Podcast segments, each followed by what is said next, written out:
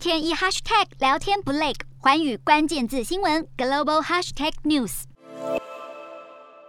台湾本土疫情严峻，等候 PCR 检测的民众挤爆急诊室，ART 快筛试剂也一剂难求，让人不禁想问：单日确诊数曾经高达两万六千多例的新加坡，究竟是如何透过筛检普及化来确保医疗量能不崩溃呢？来到新加坡的各大药妆店都可以看到呢，在架子上有满满的 ART 快筛试剂，不仅货源量充足，无需限量，重点是每一个百元有找。究竟新加坡是怎么办到的？为了鼓励民众自我检测，有效防堵疫情蔓延，新加坡国防科技研究院早在二零二零年六月就研发出了 ART 快筛试剂，确保本地生产能力的同时，也大量向欧美、南韩等地购买 ART 快筛试剂，数量之多，让新加坡当局能够分别在去年八月跟十月免费配送快筛试剂给每户家庭。而随着各国研发技术越来越成熟，新加坡也开始增加进口快筛试剂来源国，同时核准本地企业生产。如今光是核准的经销商就有。三十七个货源充足，确保了货源。新加坡开始拼普筛。自从去年八月中开始，新加坡卫生部就在全岛五十六处设置了一百台快筛试剂贩卖机。